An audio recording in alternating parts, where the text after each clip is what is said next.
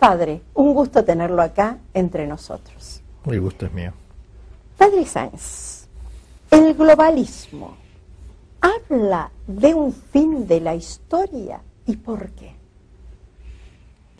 Para hablar de este tema del nuevo orden, globalidad y todo esto, eh, yo eh, conozco bien, no quiero hablar de las cosas que no conozco, aunque he leído otras, pero no las tengo como sistematizadas, pero he leído bien uno que me parece que es el central, el que mejor ha, expresado esas ideas, que es Francis Fukuyama, que es un autor, aunque el apellido suena japonés, es dueño de una tintorería de Buenos Aires, ¿no? Fukuyama. Pero no es. No tiene nada que ver, es norteamericano era asesor político de Bush, padre, joven de treinta y pico de años cuando era asesor, y en esa época escribió un libro que se llama El fin de la historia, así en forma interrogativa, donde se preguntaba si no habríamos llegado al fin de los tiempos. Claro, como la, la afirmación es un poco atrevida, porque ahora y no en el siglo XVI o en el siglo XIX, entonces él sacó y le recibió un montón de cartas y preguntas, escribió un libro que se llama El fin de la historia y el, último hombre, una cosa así, que tuvo una gran difusión y que me parece que expone muy bien eh, qué, es el nuevo orden, qué intenta el nuevo orden, cuáles son los enemigos del nuevo orden mundial. Bueno, yo me he basado en él, he escrito sobre él un librito que no está agotado ahora, pero me, me ¿Cómo se llama su librito? El nuevo orden mundial en el pensamiento de Fukuyama. No, no, ah. pero no hay. Son seis, siete ediciones, pero no.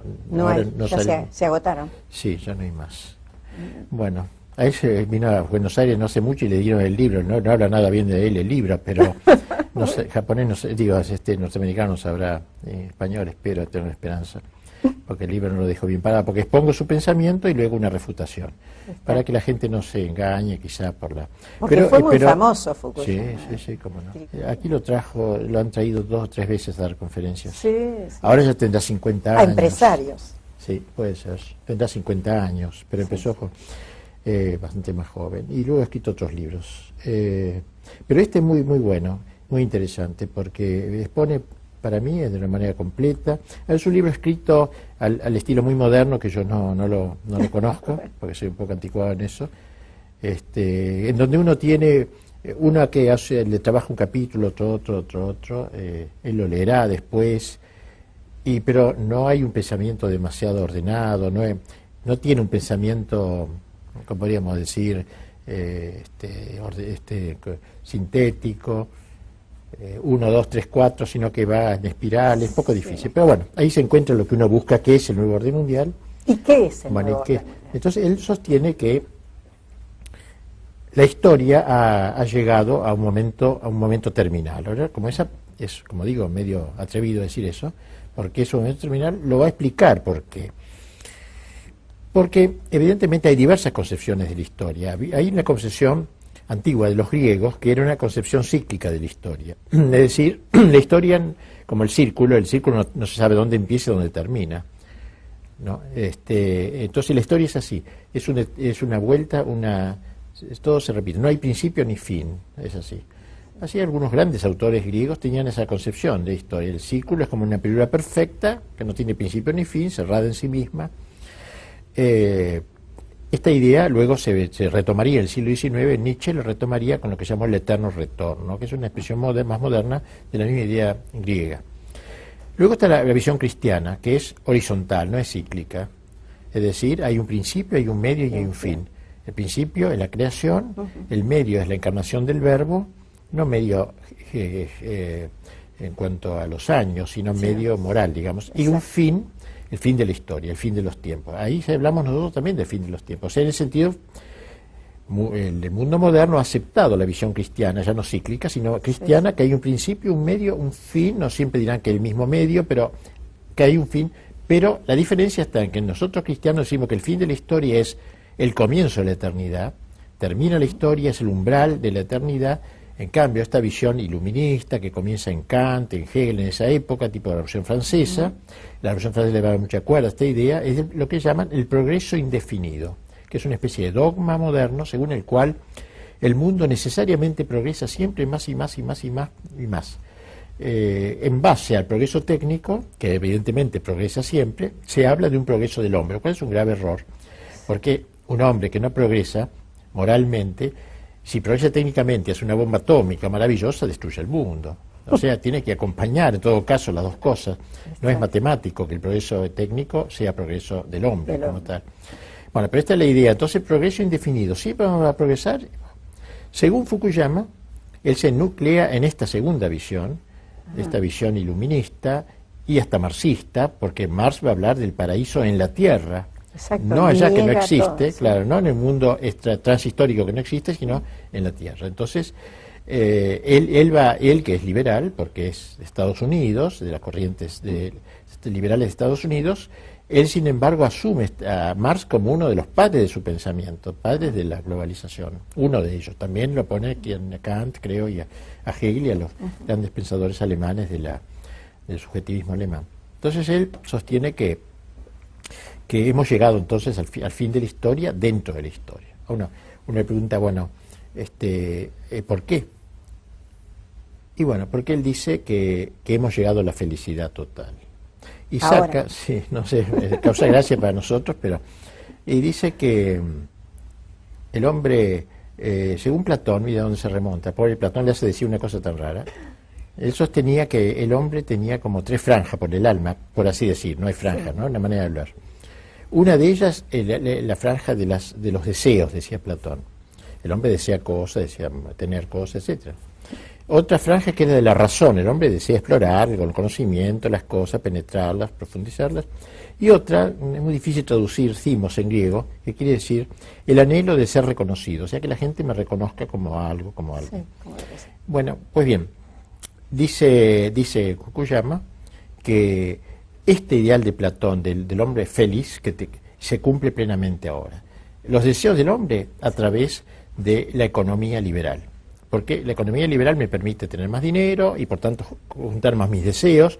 Todos los deseos, quiero una ladera, quiero un auto, quiero una cosa, y voy comprando, comprando. Los deseos del hombre quedan saciados en el mundo occidental, o píparo quizá, pero lo que fuera es.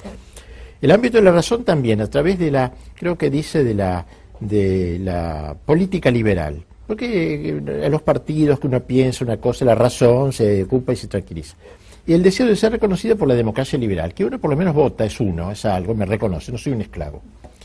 Entonces, tanto las deseo, pobre Platón, no creo que nada que ver con esto, se reiría mucho el que habló peste de la democracia de estilo liberal, pero bueno, lo usa en, este, en esta argumentación.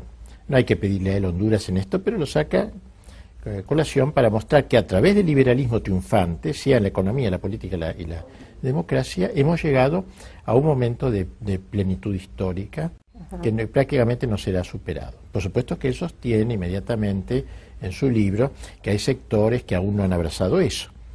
Pero, y hay, hay países en donde hay una política eh, dictatorial, digamos, con una economía liberal. Por el ejemplo de Pinochet, que tenía un ministro más bien liberal de economía, siendo más bien un gobierno fuerte.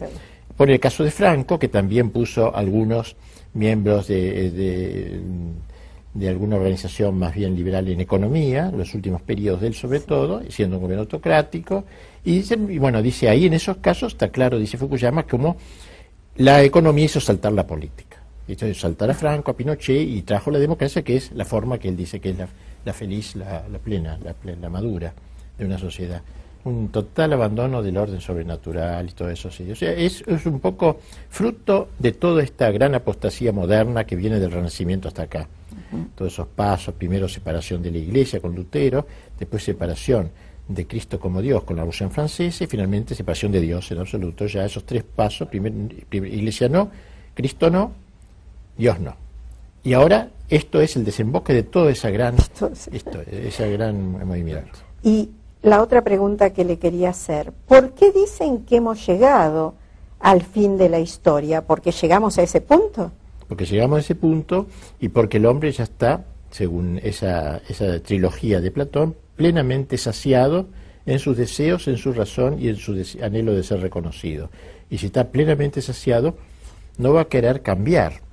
Dice, antiguamente había también, había, eh, eh, eh, usa el elemento de Marx, había dialéctica, ricos y pobres, qué sé yo, y bueno, había una guerra, se, se llegaba tesis, antítesis, que dice Claro. Hegel, y síntesis, y así vamos llegando. Ahora ya dice, ya no hay más dialéctica. ¿Por qué? Porque lo que podrá haber es dice, algunas, algunas cosas imperfectas, pero ya no son contradicciones históricas. Por ejemplo, podrá haber alguna ah, un poco de hambre en un lugar, otra, no sé, pero que no produce esos cambios de la historia que decía Hegel que producía. Ya no hay más dialéctica, amo esclavo, no, ya no se O da. sea que no hay más enemigos. Eh, claro, no, eso sí, él reconoce que no está todo logrado. Ah. Claro. Él no reconoce que ¿Y esto cuáles se- serían los enemigos? los enemigos que él presenta son este son varios, este, yo diría tres, puedo recordar ahora, tres, uno de ellos es la familia, fíjese usted. Ah, la familia Sí, es muy- enemigo muy de todo este proceso. Es enemiga del, del espíritu de la- del, del nuevo orden mundial. ¿Por qué? Eh, Dice, la familia entendida cristianamente. Sí, sí. Si se entiende la familia no cristianamente, es decir, como un contrato rescindible cuando se quiera, de, de dos personas, de hombre y mujer, a él no se le ocurría el tema gay, no apareció todavía.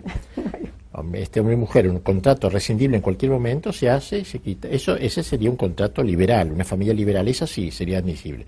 Pero una fa- familia donde se comprometen de por vida, etcétera, no, porque rompe la libertad, etcétera, no sé cuántas cosas, ¿no? Así que la familia, se, mientras haya familia, por eso el, el ataque a la familia, es claro, también tiene que ver con todo esto.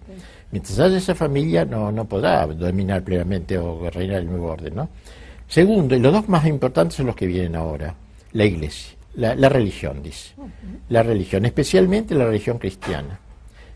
Y eh, especialmente la católica, lo dice él. ¿Por qué? Porque este mundo es un mundo de la inmanencia. Inmanencia es una palabra un poco difícil. Inmanere en latín significa permanecer en. Es la actitud del hombre que vive en este mundo como si fuera su patria definitiva. Inmanentismo. inmanencia. Es lo contrario a la trascendencia, trans, atravesar transatlántico, ¿no? Soñar que hay otro mundo, además de este mundo hay otra cosa, el, la- el cielo, la eternidad. El, el- el nuevo orden mundial es inmanentista plenamente, paraíso en la Tierra, Marx, o sea, está toda la cuota de Marx, de Hegel, de todo este grupo que decíamos desde cuatro siglos, ¿no? El renacimiento, eh, ateizante y todo eso, está aquí. El cristianismo, digo, contra esa inmanencia, que es lo esencial, levanta la bandera de la trascendencia. Y en, ta- y en ese sentido, eh, mi- mientras exista eso, la gente se distrae, como decía también Marx, al fin y al cabo, él decía que la religión era el opio del pueblo. Claro, la el opio en el es sentido ese de que uno sí, Sí, se olvida, decía, se olvida. Entonces, él también ve que tiene elementos marxistas, aunque es liberal, pero las entrañas del liberalismo de Estados Unidos, sin embargo, el marxismo es parte de este nuevo orden mundial. Claro, Este es como una que se digestión, juntaran, se han ¿no, juntado. padre? Después de la Guerra Fría, cada uno quedó lo peor de ambos. Del capitalismo queda la parte económica y del, del marxismo queda el granchismo cultural, que se juntan ahora, en- en- a veces en un solo gobierno. Estos dos elementos ya no están separados en dos geografías. Bueno, y el tercer enemigo es la patria, las patrias La patria. las patrias en general, la existencia de patrias, porque mientras haya patrias no habrá lo que él llama el Estado universal y homogéneo, es una fórmula que él inventó, sacada de Hegel, no sé dónde, Estado universal y homogéneo, o sea, en todo el mundo más o menos pensaremos lo mismo, vestiremos igual, comeremos los mismos chicles. Todos No uniformados. lo dice así con estas palabras, yo lo ridiculizo un poquito, pero sí, eh, el, el mismo idioma hablaremos, el inglés obviamente, me imagino, y así, o sea, universo universal homogéneo. Las patrias rompen esto, precisamente porque las patrias son idiosincrasias nacionales, etcétera. Entonces, eh, hay que liquidar las patrias eh, para esto. Ahora, dice una cosa más horrible que esa todavía, porque dice, la iglesia podrá ser, el cristianismo, el catolicismo podrá ser aceptable si está dispuesto a renunciar a afirmar que es la verdad. O sea, este, no, no sé si lo dice con las palabras, pero la idea Sí, es sí. la verdad.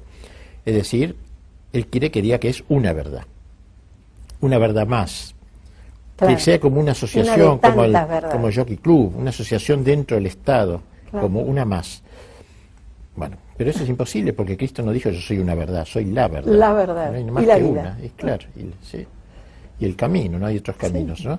Así que si la Iglesia está dispuesta a eso, es decir, si la Iglesia adultera, ¿no? Vamos a decir, moralmente adultera, si la Iglesia está dispuesta a eso, sería aceptable el nuevo orden mundial. Si la Iglesia estuviera dispuesta a echar agua bendita sobre el nuevo orden, sin exorcizarlo previamente, como se debe hacer en todo bautismo bien este, elaborado, eh, la Iglesia eh, en ese caso solamente sería, si no hace eso no es aceptable. Y las patrias también. Las patrias podrían ser aceptables con tal que pierdan pierdan su idiosincrasia nacional, no Claro, lo dice su tal identidad. cual, su identidad, su- casi su lengua, sus fronteras, y que quede de las patrias un recuerdo. Por ejemplo, y dice esto, esto sí que lo dice expresamente, que quede, por ejemplo, de Francia, ¿qué será Francia? Francia será el país donde hay quesos exquisitos. O sea, no es la Francia de San Luis, de Carlomagno, de los grandes héroes, de, la- la de los De grandes escritores, cultura. de Molière, todo eso no. Sino los, las- ¿Qué queda de Alemania? Alemania, las salchichas y la cerveza, textualmente. ¿Eh? O sea, la Alemania de Wagner, la Alemania de Goethe. Esa no existe. No existe el Sacro Imperio Romano Porque esa trasciende. Claro. Así que si las patrias están dispuestas a renunciar a eso y quedarse con estas cositas, la Argentina quedaría con el tango, qué sé yo con qué, con Maradona, y se, y se acabó. Entonces, Andamos si es cerca, así- padre, andamos Sí, cerca. Y este, entonces eh, sería aceptable en un nuevo orden mundial, pero eso sería la destrucción de las patrias. O sea, es interesante ver que los enemigos, ¿no? ¿Quiénes son los enemigos? Me apuntan bien claro. No son nosotros los que decimos, lo dice él. Claro. ¿eh?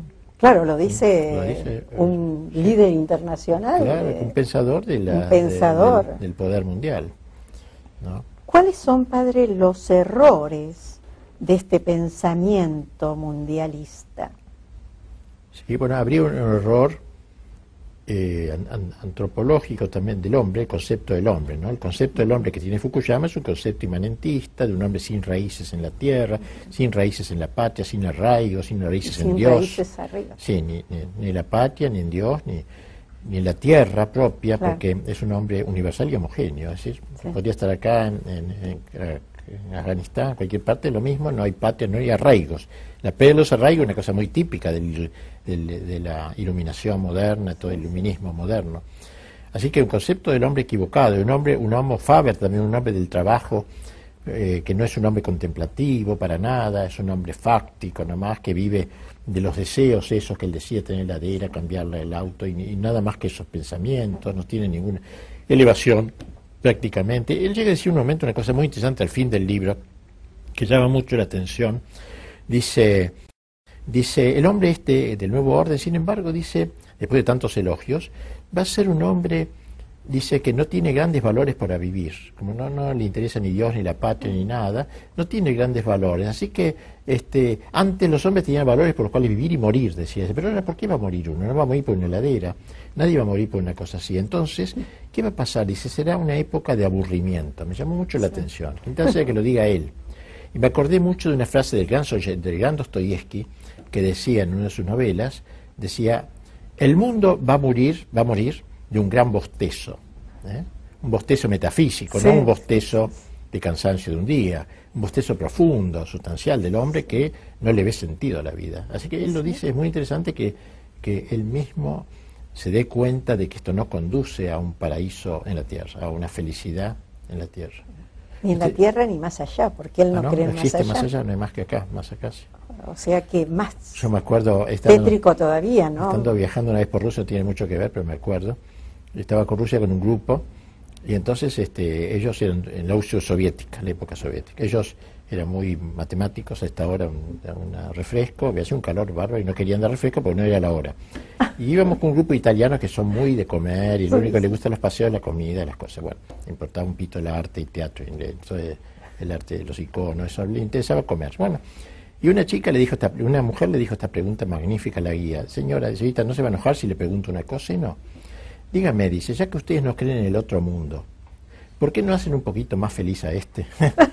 Estuvo graciosa. Y una pregunta, una frase metafísica, muy profunda. Yo la repito mucho, me encanta esa frase, la, la pegó. Sí, sí. La acertó. La otra se sonrió, quedó ahí. Un poco, no sabía qué decir. Eso. Después es un error también en el sentido de la, de la globalización, porque no es que nosotros tengamos que estar en contra de un mundo global, pongamos, porque el mundo medieval, el mundo de la, la cristiandad fue también global. De algún modo, todas las patrias no eran se, eh, se conectaban. No, yo pasaba de la Francia antigua a Alemania, no tenía documentos, mostraba a veces un recuerdo que había ido Santiago de Compostela, porque el viaje, que era como decir de dónde soy, nada más, pero no había aduanas, no había, era, era como una unidad internacional, había una moneda común, había hasta un idioma común, el idioma de la cultura era el latín. Un chico podía estudiar, Santo Tomás enseñaba en Colonia, en Londres y en París y en Roma, y hablaba el latín siempre, y los chicos le entendían. En Francia, en París, está un barrio que se llama Cartier Latin, el barrio latino, porque ahí los chicos que salían de la Sorbona hablaban latín, y los que pasaban no sabían, ¿qué es eso? Latín, le decían. Entonces, barrio latino. era un idioma común, así que había muchos elementos comunes. Ahora se quiere hacer también, eh, se intentó con el esperanto, ¿no? Eh, un idioma común. O sea, no es malo la, globalización, pero lo que es malo son las bases en las que quiere fundar esta globalización. Sin cristianismo, sin patrias, eso es lo falso, eso es lo que nosotros estamos en contra. No la, idea en sí. Eh, podemos pensar en, un país, en países unidos, como podíamos pensar en Hispanoamérica, unidos en, fuentes comunes, orígenes comunes y todo, ¿no? Padre, y detrás de todo este manipuleo del pensamiento, de lo que son las civilizaciones, ¿hay alguien que maneja los hilos? Porque uno a veces cuando se pone a analizar, eh, da la impresión, no sé, a lo mejor porque uno es muy fantasioso, de que hay cosas que no suceden de casualidad. Absolutamente, absolutamente convencido de que es así. Mira, hay una persona inteligente, muy inteligente, argentino, se llama Salvucci. Ha escrito algunos libros sobre estos temas relacionados. Él se metió, en, se fue a Estados Unidos, se metió en altas instancias, pero ahí a esa altura de Kissinger, ¿eh? a esa altura. Sí, sí, sí. Kissinger todo está muy metido, Brzezinski en todas estas cosas. ¿no? no hace mucho, en Tokio, hubo una reunión en donde uno de estos dijo, secreta, en Kioto. Señores, eh, eh, hemos llegado, hace unos años, pero no demasiado, hemos llegado a un momento de madurez política. Agradezco a los diarios aquí presentes, New York Times y otros diarios, el silencio guardado durante décadas de este proyecto, el silencio tipo masónico. Este silencio guardado durante décadas. Ahora ya el mundo está maduro y se puede decir, se hace público. Interesante, eso trascendió, fue una infidencia porque se habló en secreto, pero eso se conoció. Bueno, yo lo publico en el libro ese texto, de, que lo saqué del, del Figaro, un diario francés. Pero es, es, evidente que hay, este, bueno, este se metió, digo, en esas instancias y la idea sería esta, hay dos o tres mil personas, que más o menos, en la trilateral famosa, Estados Unidos, eh, Japón, eh, Europa, que manejan el mundo. O sea, no, no lo maneja Obama, ni siquiera Obama. Obama es un peón, digamos, un peón importante en todo caso, pero peón al fin de ellos. ¿Por qué a la vez en todo el mundo divorcio? ¿Por qué todo el mundo aborto? ¿Por qué de golpe los gays? Hasta ahora nos reíamos los gays en los colegios, ningún chico le gustaba que le dijeran eso. El maricón era el insulto. En España es una mala palabra todavía, eso era, ¿no? O sea, ¿por qué a la vez todas esas cosas en todo el mundo? ¿Qué pasa? ¿Cómo tan rápido? Hay alguien que maneja. Así como el padre Barriel, un padre jesuita de la época de la Revolución Francesa, escribió cuatro volúmenes demostrando que la Revolución Francesa fue preparada punto por punto por la masonería. O sea, claro, hay gente que dice eso es conspirativo, conspirativo, no hay mentalidad así, no, pero francamente es, es, verdad, es verdad. muchísimas gracias, Padre Sáenz.